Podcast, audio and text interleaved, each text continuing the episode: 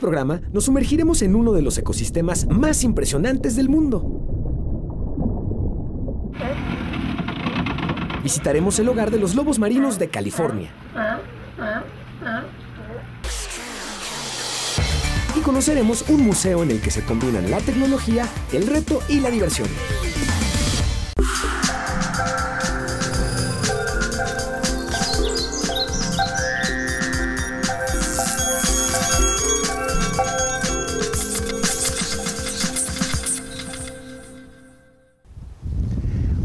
Bienvenidos a Factor Ciencia. Yo soy Emilio Saldaña y en esta ocasión nuestro programa va a tratar sobre la ciencia y la tecnología aplicados en todos los sentidos de la vida marina. Bienvenidos.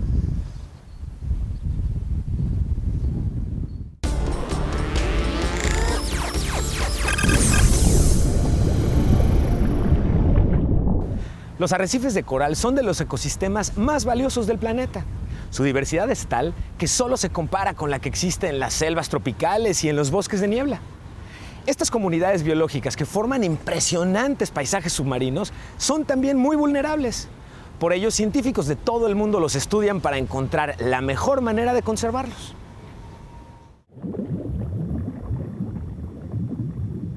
Los arrecifes de coral son los bosques tropicales del mar. Albergan más de la cuarta parte de las especies de peces conocidas en el mundo. Me encuentro en el arrecife de coral más grande del Golfo de California. Se localiza en la frontera de los llamados mares del norte, que se vuelven más fríos en la medida en la que se aproximan al Ártico.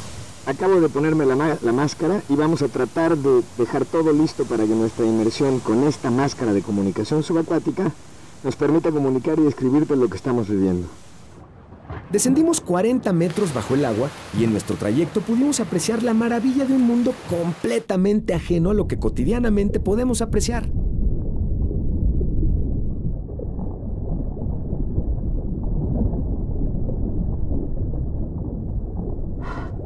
Estamos aquí abajo, es increíble la sensación y lo que puedes ver.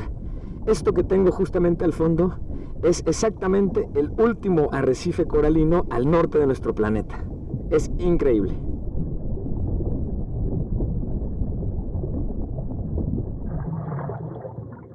Su nombre es Cabo Pulmo, una impresionante zona de arrecifes y el hogar de 236 especies de peces.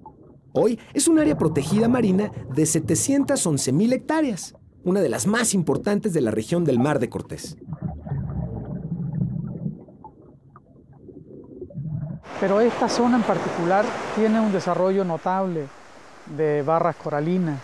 Realmente es el último de los arrecifes coralinos presente hacia el norte. Aquí encontramos 20 especies de corales, que en realidad son animales, que miden unos cuantos milímetros, pero con la capacidad de fijar sus tejidos en el carbonato de calcio disuelto en el mar, y con él forman sus estructuras rígidas. Los arrecifes de coral son el equivalente marino de la selva amazónica. A los investigadores les parece clave estudiar por qué son capaces de sobrevivir en un ambiente tan extremo. Dicen que el descubrirlo es fundamental para superar la mayor amenaza en la actualidad, el calentamiento global. El hecho de poder estudiar estos ecosistemas en este momento nos puede dar una idea de cómo funcionará el resto de los arrecifes o el resto de los ecosistemas en un futuro. Los océanos son filtros naturales de la Tierra. Organismos como las algas o los mismos corales contribuyen a capturar gases de la atmósfera como el dióxido de carbono. En otras condiciones sería un proceso sano, pero ante el incremento de esas sustancias por la actividad humana existe un desequilibrio. Los corales captan hoy más CO2 del necesario. Hay muchas emisiones y el océano es un reservorio y lo absorbe. Este rompe el equilibrio del material que se construye en los corales, que es básicamente carbonato de calcio. Y esto es una amenaza latente. Entonces, los corales se debilitan. Pierden microorganismos que habitan en ellos y que les dan color, además de otros nutrientes.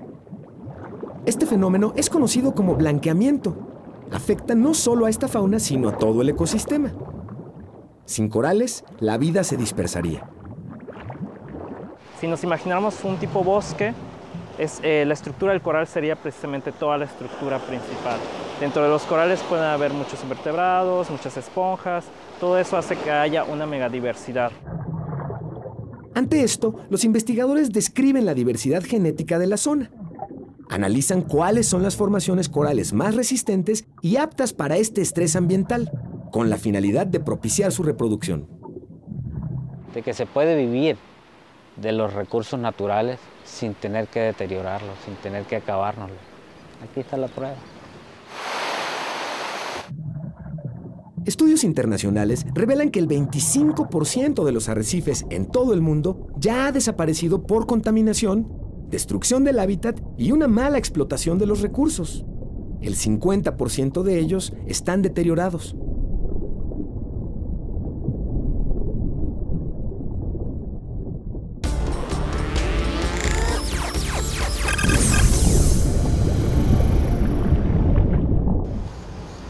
Vamos a conocer un animal marino muy especial, pero también vamos a visitar la zona protegida para él, destinada aquí, en Baja California Sur.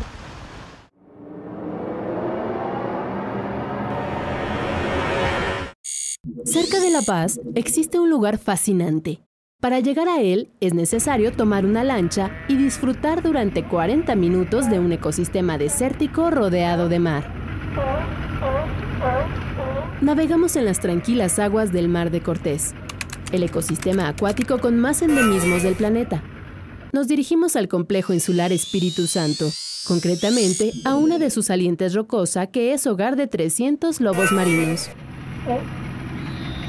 El sonido de las vocalizaciones anuncia nuestra llegada. Así luce la lobera.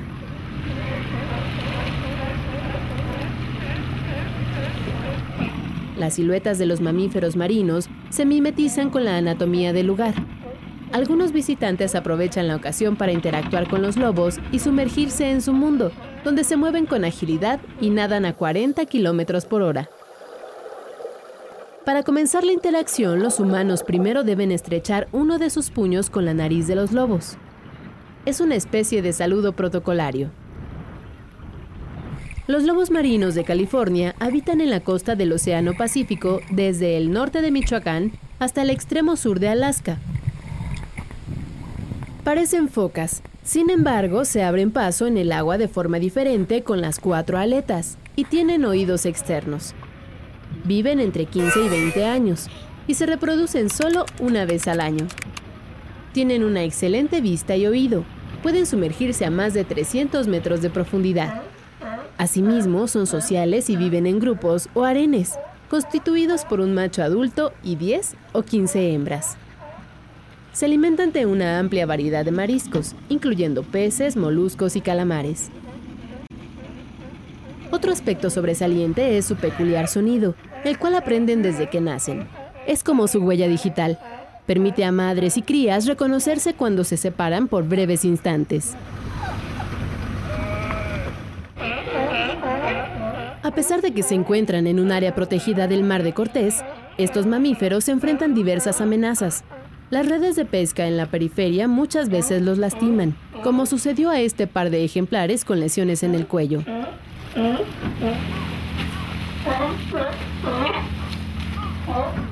Es así como los lobos marinos luchan por la supervivencia.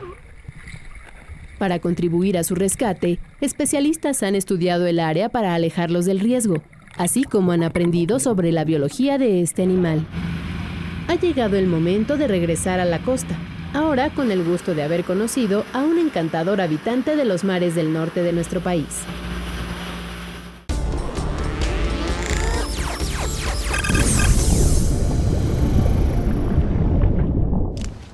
¿Alguna vez te imaginaste que los seres humanos pudiéramos contaminar el mar con sonido? Te invito a que conozcamos cuáles son las consecuencias de la contaminación acústica marina.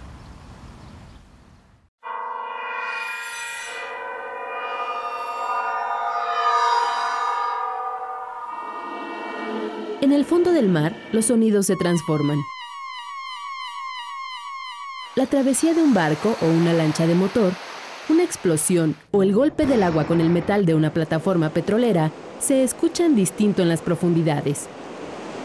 Los sonidos son estridentes, otros ensordecedores, algunos más hacen eco, llegan de todas direcciones.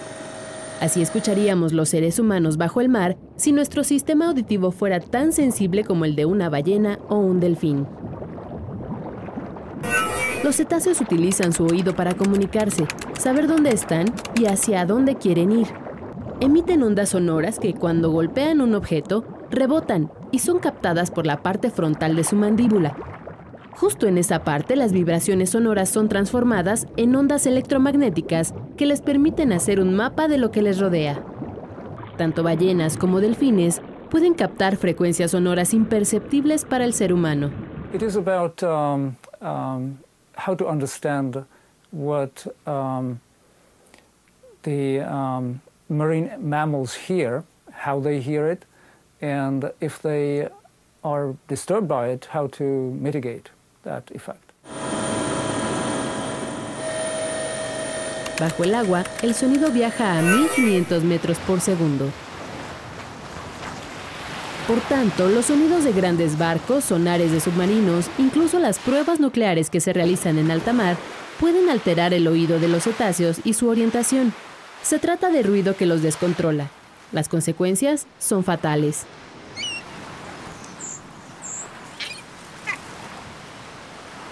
A lot of these animals are gigantic, and so you know you can't just haul one into a hospital and do a CT scan. We had to actually uh, figure out how to scan a large whale uh, with a industrial CT scanner. In this case, it's a scanner that was made to scan solid fuel rocket motors. El impacto de la contaminación auditiva en los océanos es aún incuantificable. Sin embargo, están aumentando los esfuerzos de los investigadores para conocer el daño que les causa a las especies marinas.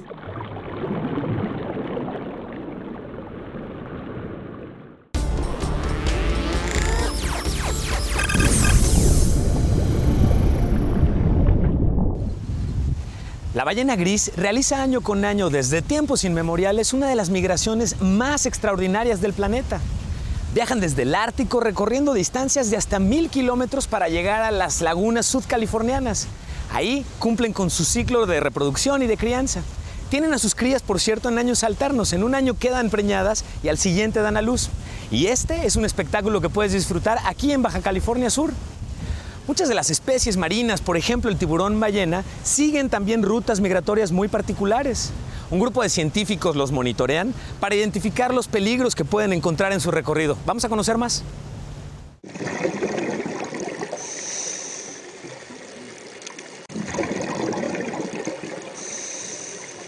Este es el pez viviente más grande del mundo, el tiburón ballena.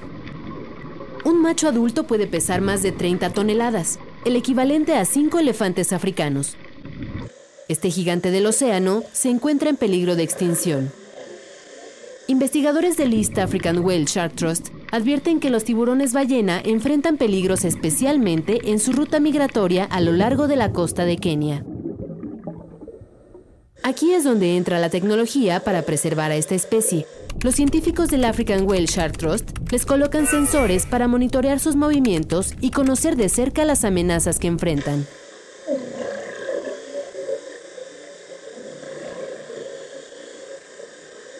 These tags, they last for five years after we shoot them into the whale shark. It has a titanium barb, which is inert, which is very important so that the, the flesh of the shark doesn't react in a negative way or get infected. We shoot it in this much, and then the barb, because of the spring here, comes out automatically. Sin embargo, recuerdan que la educación es la clave. Por eso llevan a cabo talleres para que los niños conozcan la difícil situación que enfrenta el tiburón ballena que vive tan cerca de ellos.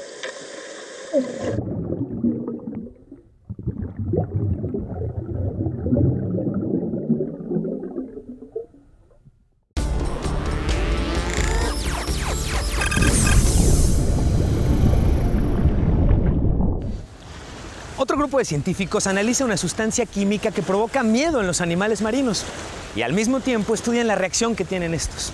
Esta es una investigación muy importante ya que podría ayudarnos a entender el misterio del miedo, pero en los seres humanos.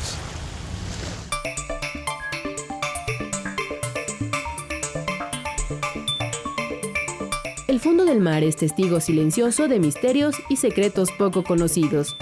Uno de ellos es el miedo que muchas especies experimentan en las profundidades. Científicos de Singapur descubrieron que la sustancia química que algunos peces liberan para estimular una respuesta de miedo en otros peces está basada en una molécula similar al azúcar. The interesting thing about sugars is they're highly complex molecules. It's the most complex substance in the biological world. And the interesting thing about the alarm response in fish is that each species has its own pheromone. And so a sugar is one way in which you can provide a species-specific signal. Una sensación aparentemente dulce que revela el momento en el que un pez ha sufrido algún daño y alerta ante el peligro inminente de algún depredador, llegando al punto de la inmovilidad. First trying to flee away from the location, but since they're in, if in a confined space, they would try to go down to the bottom of the tank, away from the surface, and if the substance still persists, then they would freeze which is the most uh, the strongest responses for an anti-predatorial response because most predators are detecting motion so in this case the fish if it freezes the predator is unable to see it Este descubrimiento podría ayudar a resolver el misterio del miedo en los seres humanos y la posibilidad de controlarlo. They feel the breakthrough came when people realized that instead of asking people, you could measure emotion or measure fear in an animal, and then you don't have any subjective criteria anymore. And by studying mice, they've they actually discovered the cellular basis for fear.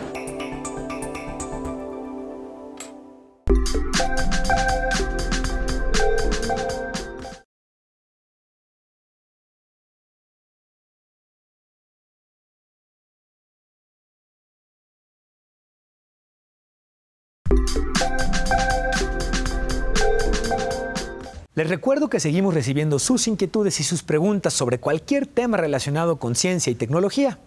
Vamos a ver ahora una de las preguntas más interesantes que nos hicieron esta semana y escucharemos la respuesta en voz de un especialista.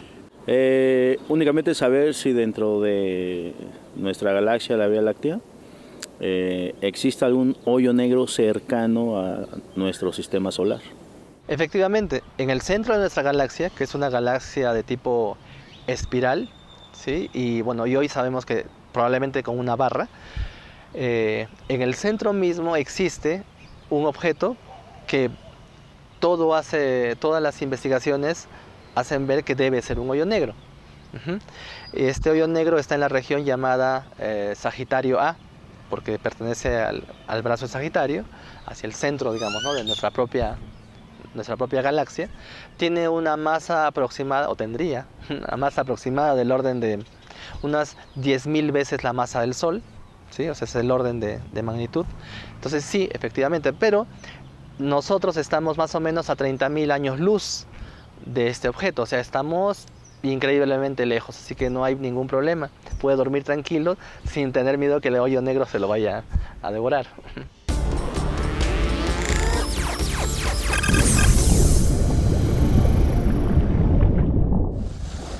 Los videojuegos actuales son experiencias casi de realidad virtual, que nos presentan historias tan sólidas como una película y gráficos que rayan en lo real.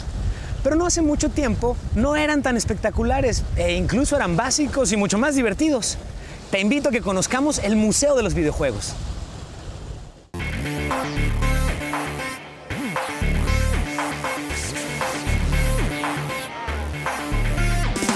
Durante la edición del E3 en Los Ángeles, California, los gamers de todo el mundo no solamente pudieron conocer las tendencias futuras en la industria del videojuego, también pudieron asistir a una exposición muy particular, el Museo del Videojuego. We were collecting games from the day games began. And over the years, when we met, we started to fill in our collections, build them up, build them up. And in 1999, we started a game show, a, a conference called Video Game or uh, Classic Gaming Expo. At a Classic Gaming Expo, which runs in Vegas every summer, we were bringing our stuff there to show in a museum setting. Well, over the years, that's grown and grown, and people began to say to us, "Why don't you guys put this someplace where we can go and see it, rather than have to wait once a year to come to your show to see it?" So. John Hardy, Sean Kelly y Joe Santoli son los creadores de este museo. Lo iniciaron por su pasión a los videojuegos y por la gran cantidad de consolas y títulos que ya tenían de manera natural.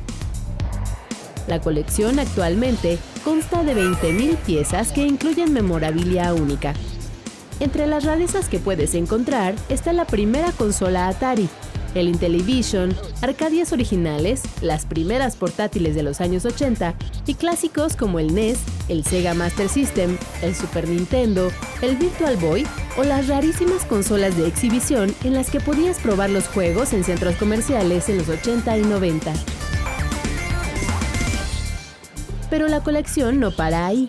Estos gamers tienen cosas tan curiosas como arte de portadas que no se produjeron, videojuegos sin terminar o terminados que jamás vieron la luz.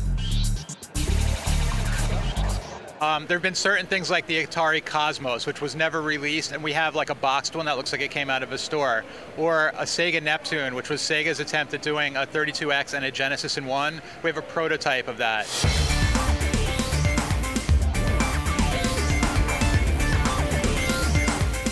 Este museo del videojuego es el sitio perfecto para darle una oportunidad a los juegos clásicos que las nuevas generaciones podrían disfrutar por su simpleza y su gran dosis de diversión. Mientras que para los adultos es una ocasión perfecta para reencontrarse con su infancia, especialmente en este 2012 que la consola Atari cumple 40 años de haber aparecido en los hogares de todo el mundo.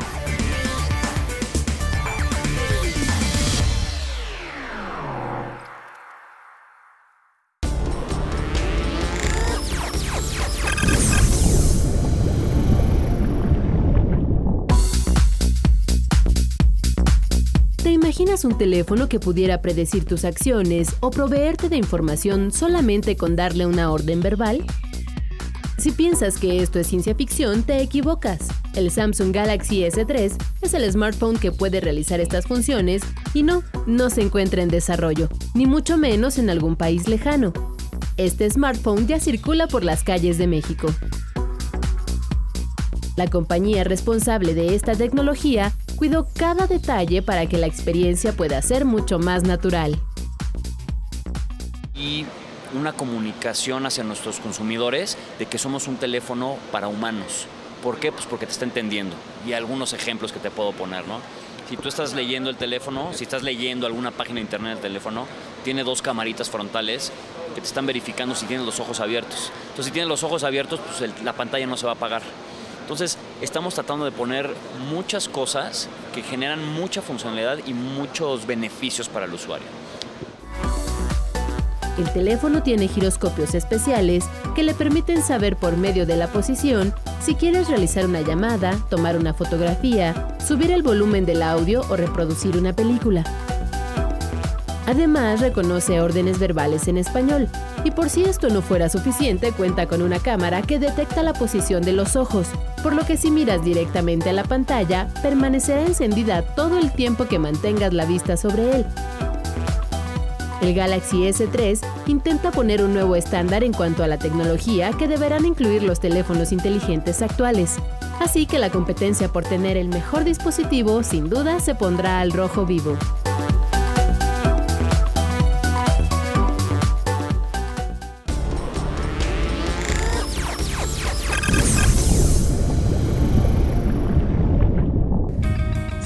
Investigando lo que ocurre en el mundo de la ciencia y la tecnología. Escríbenos en Twitter, arroba Factor Ciencia, nos va a permitir establecer un contacto bidireccional contigo. Queremos platicar, queremos escuchar qué es lo que tú quieres ver en el programa. Yo soy Emilio Saldaña y nos vemos en el próximo Factor Ciencia.